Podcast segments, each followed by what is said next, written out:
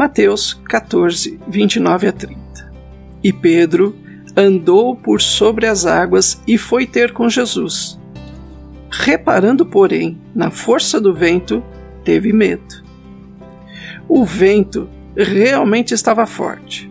As ondas realmente estavam altas, mas Pedro a princípio não percebeu nada.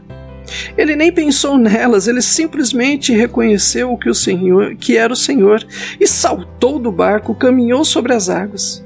Mas depois passou a tomar consciência das coisas que estavam ao seu redor e imediatamente começou a afundar.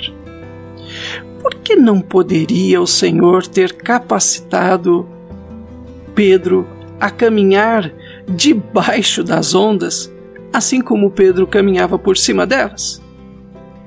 Pedro não poderia fazer nenhuma coisa e nem outra, a não ser que ele reconhecesse a Jesus na sua frente. Apoiados em Deus, podemos perfeitamente andar sobre algumas ondas, mas assim que a nossa autoconsideração entra em cena, lá vamos nós para o fundo. Se estamos reconhecendo o Senhor, não precisamos nos preocupar com o lugar onde Ele nos coloca e nem as circunstâncias que estão ao nosso redor. As circunstâncias, sim, elas estão lá. E assim que nós olharmos para elas, seremos derrotados. Não conseguimos reconhecer Jesus e então vem a repreensão. Por que duvidastes? Quaisquer que sejam as circunstâncias, continuemos reconhecendo a Jesus.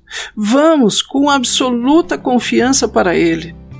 Se duvidarmos por um segundo sequer o que Deus está falando, estará tudo acabado.